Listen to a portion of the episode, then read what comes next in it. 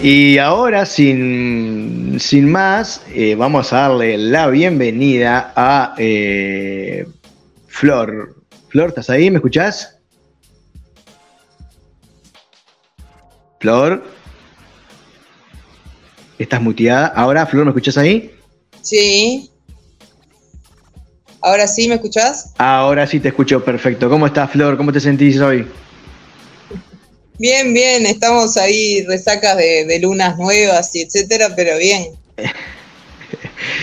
bien, contarles que Flor está haciendo un, un gran esfuerzo porque ella tiene una actividad que termina eh, a las 8.30 y se nos conecta enseguida. Así que eh, agradecer primero por, por aceptar estar en, eh, en, este ciclo con el desafío ese de que, bueno, ella viene de su actividad cotidiana y ahora tiene que aguantarme a mí a escuchar y preguntándole cosas de que ella nos va a traer Así que nada, Flor, agradecerte por estar. Estuvimos el año pasado compartiendo eh, la segunda mitad del programa de En una buena en, la radio y nada, me, copó muchísimo lo que haces y me parecía increíble que estuvieras acá y que disfrutar lo que, lo que vos tenés para, compartir. Así que nada, agradecerte, preguntarte cómo te sentís y que más o menos para los que no te conocen, eh, que no deben ser muchos porque eh, te conoce mucha gente, este, nos cuentes eh, un poquito de vos. Bueno, primero, bueno, me parecía como re lindo estar en tu espacio también, porque, porque el año pasado, como bien mencionás, conectamos un montón, me parece, ahí en la comunicación, y yo sentía que había, había mucho feedback, o sea, como que eh, vos te colgabas pila con los temas, este, confrontabas mucho las ideas, eso me parecía que enriquecía muchísimo también el espacio que yo tenía, entonces cuando me dijiste participar, como que me, pareció como muy coherente ya de, por sí. Eh, después en cuanto a cómo, bueno, ¿en qué ando? El tema de la actividad, sí, hay días que termino así como medio sobre la hora. Mis días son un poco acuarianos, como que sale de la gorra algo ahí random, de repente uno nunca sabe, ¿viste? Es como la, caja y la casa de Pandora lo mismo en este momento en mi vida, es exactamente igual. Sí, sabré lo que es ser acuariano. lo sé, lo sé, por eso te lo menciono.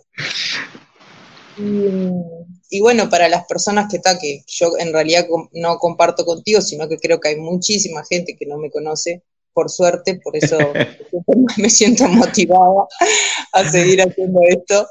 Eh, pues nada, mi, eje de trabajo es alrededor de los, de los lenguajes simbólicos y eh, en realidad siento que todos nos llevan a lo mismo, o sea, todos los lenguajes al final este, llevan a las mismas respuestas, digamos. Eh, no sé si conoces a Jeff Foster. No. Bueno. No, no así a, a primera instancia, no.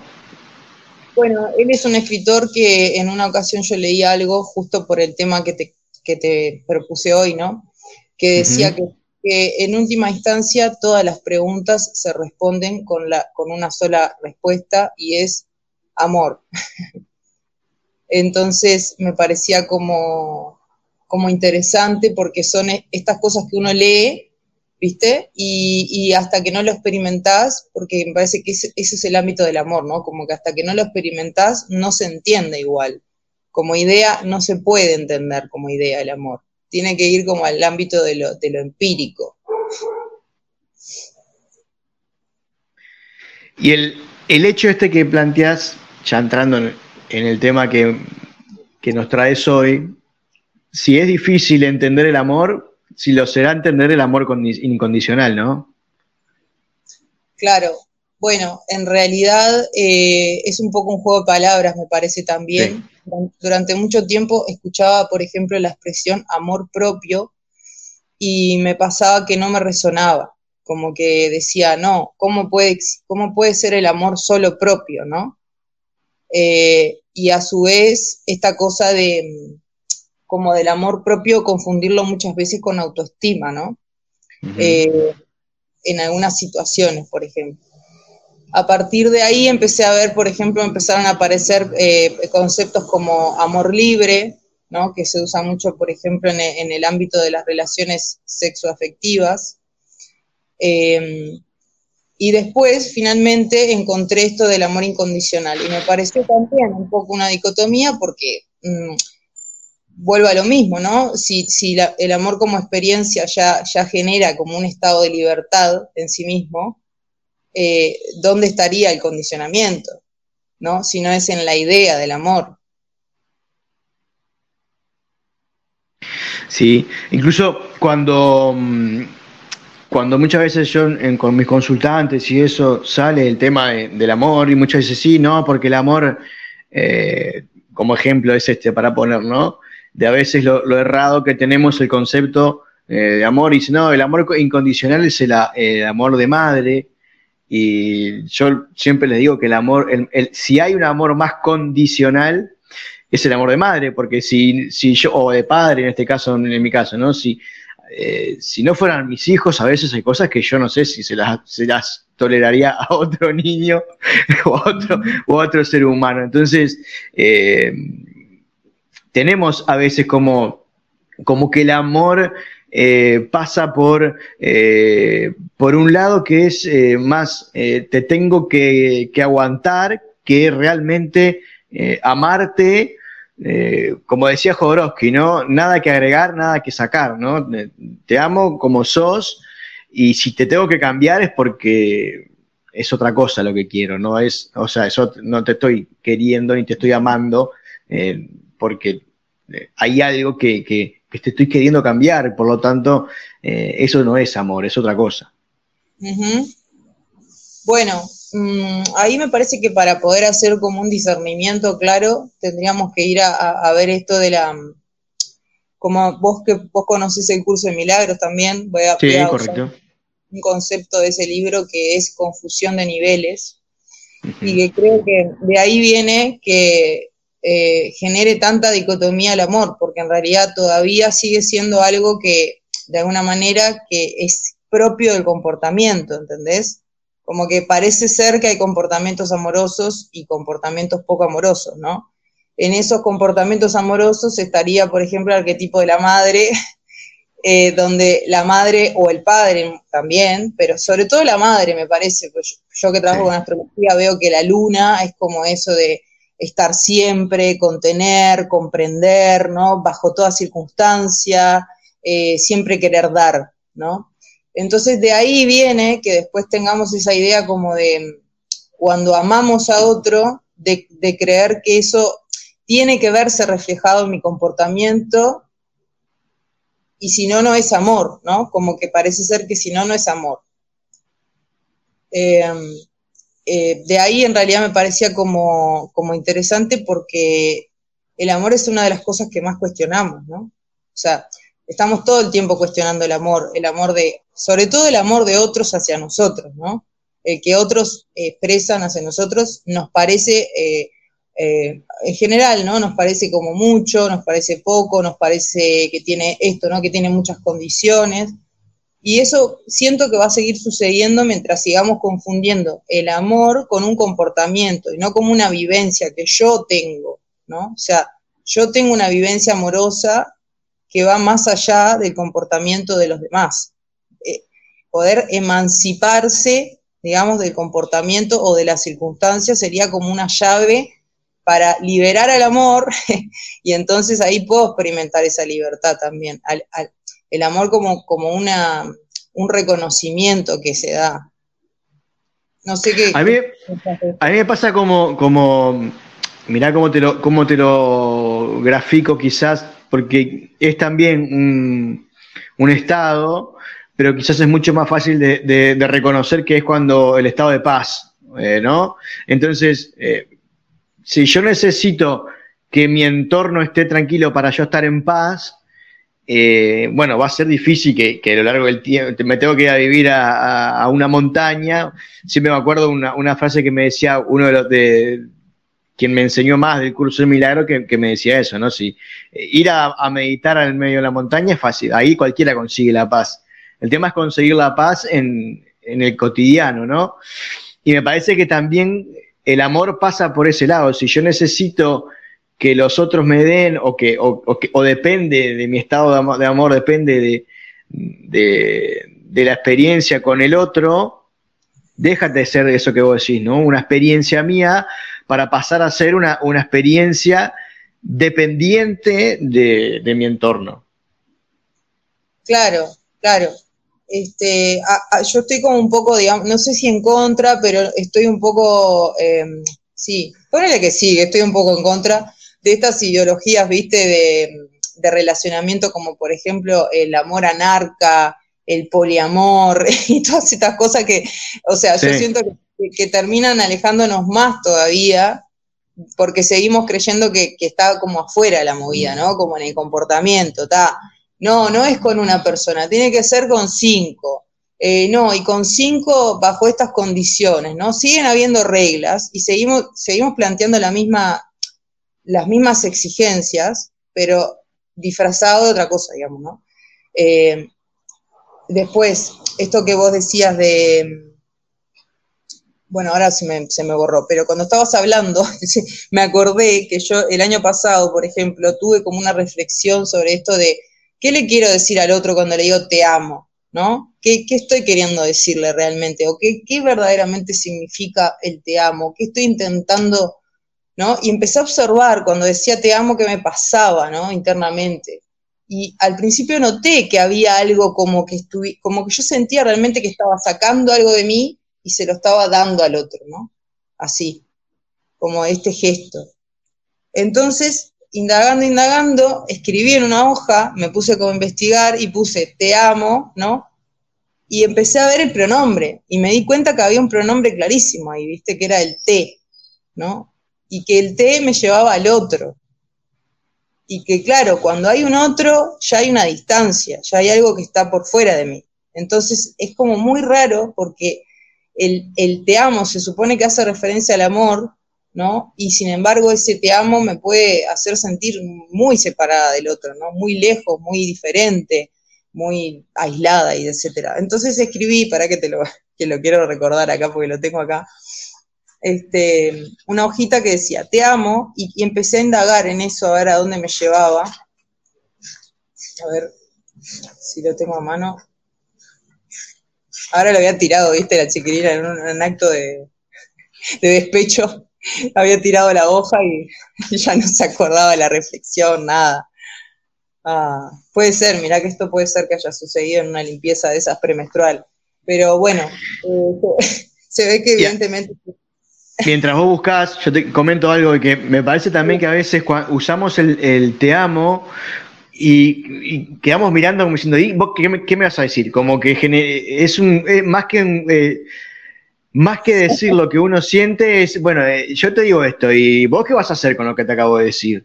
O cuando ya la pareja eh, tiene mucho tiempo y te amo, y el otro espera que, que, el otro diga, sí, yo también te amo. Aparte, todo el tema, viste, dice, yo también. ¿Vos también qué? No, yo también te amo. Como que, exacto, así como vos decís que, se empiezan como a poner reglas con el poliamor y con no sé qué más, que, para mí aparte de, eso, de sentirnos más separados, también se va perdiendo la esencia de lo que realmente significa esto del amor, ¿no? Pero a su vez, estamos como que todo el tiempo expresando lo que sentimos, no porque lo sentamos, sino porque queremos chequear todo el tiempo a ver el otro qué, siente, ¿no? Entonces, así como vos decís que estás en, contra de, esas cosas, yo estoy muy, no sé si muy en contra, pero yo he visto totalmente el, eh, mi pareja lo sabe y lo, experimenta todo el tiempo, es que ella me dice, eh, te quiero, y yo no le digo nada, eh, no le digo, sí, yo también, o, viceversa, o sea, para evitar que sea una moletilla de que, viste, de, de, de un chequeo de ver qué está pasando, ¿no? Y decir realmente te quiero cuando uno realmente lo siente, ¿verdad? Sí, está bueno esto que traes, sí. Eh, igualmente creo que, la muletilla se genera, eh, como se genera, me parece que en esto de, eh, nuevamente, ¿no? O sea, en creer que en el comportamiento está el amor. Entonces, si no me lo dijiste, que es como un gesto también, es un acto, un hecho, ¿no? Es como, parece ser, ¿no? Que entonces siempre estamos cuestionando la moral. Lo que voy es que ya habrán personas que lo cuestionen porque no lo decimos, habrá personas que lo cuestionen porque solo quieran estar con una persona y eso no es amor, porque el amor es libre, ¿no?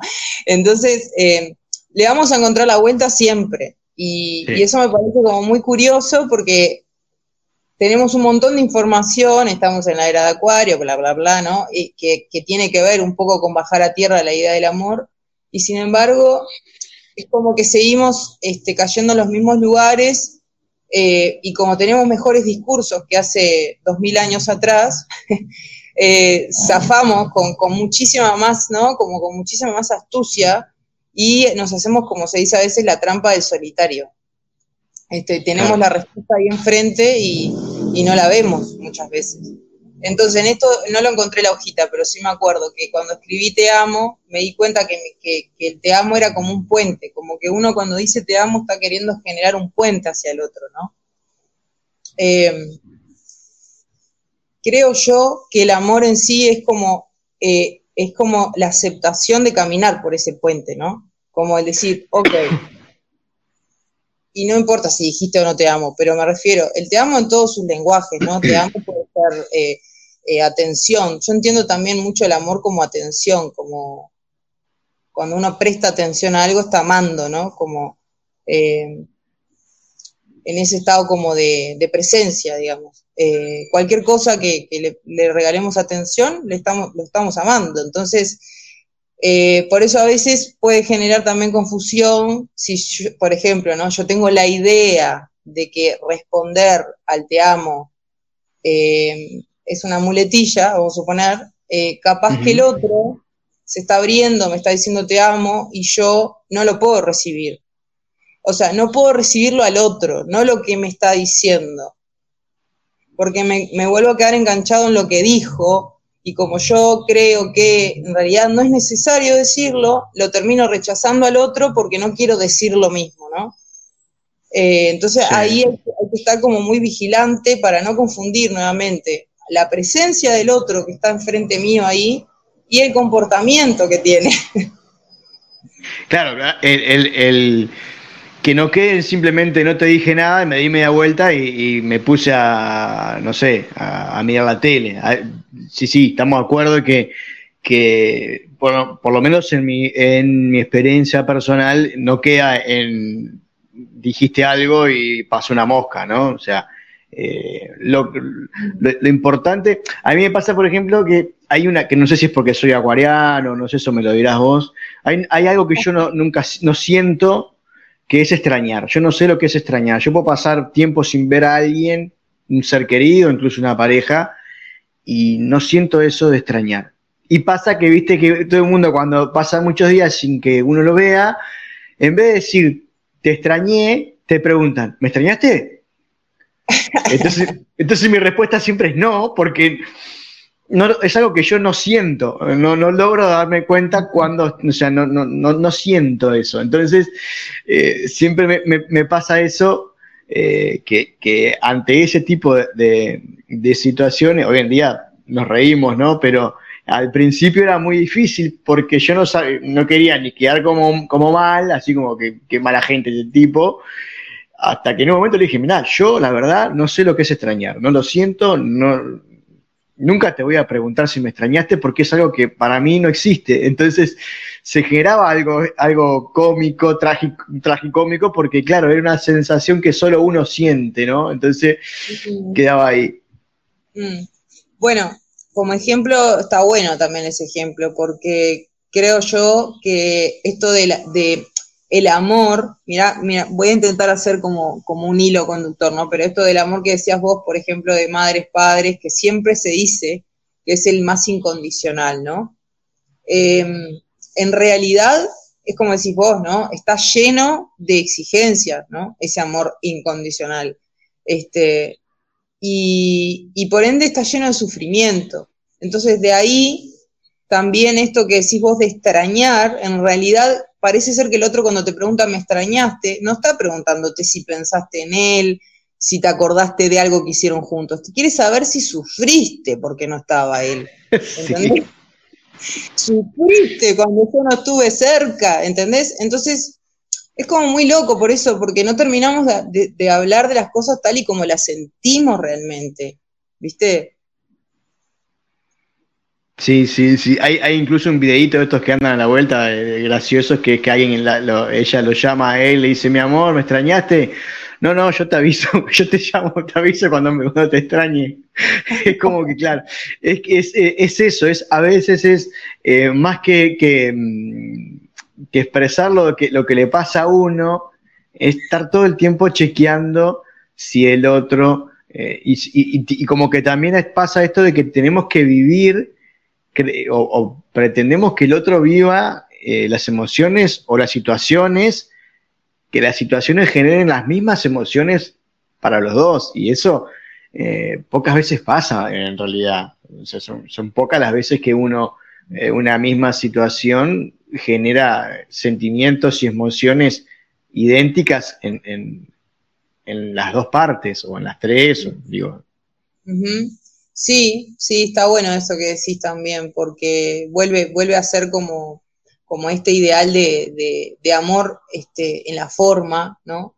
Entonces el, lo amoroso es armónico, lo, amoroso, lo, amoroso es balanceado, lo amoroso es hablar así, ¿no? Hasta incluso está infantilizada la idea desde ese lugar, ¿no? Como a veces este, hablarle a los niños, ¿no? Siempre con estos tonos agudos, cuando en realidad la frecuencia de la voz grave también le transmite un campo de emociones que ellos tienen que conocer, eh, porque es parte de la vida.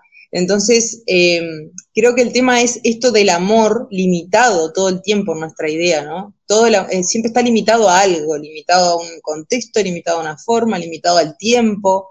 Y me parece que es una dicotomía, porque en sí el amor me parece a mí, por lo menos como experiencia de amor, siempre lo que tengo es de conexión y de ¿cómo decir? Como algo que no cambia con nada, como que no hay, no, hay nada que yo pueda temer porque si siento amor respecto a algo o a alguien, no, no, tengo miedo de nada, no es amenazado para mí.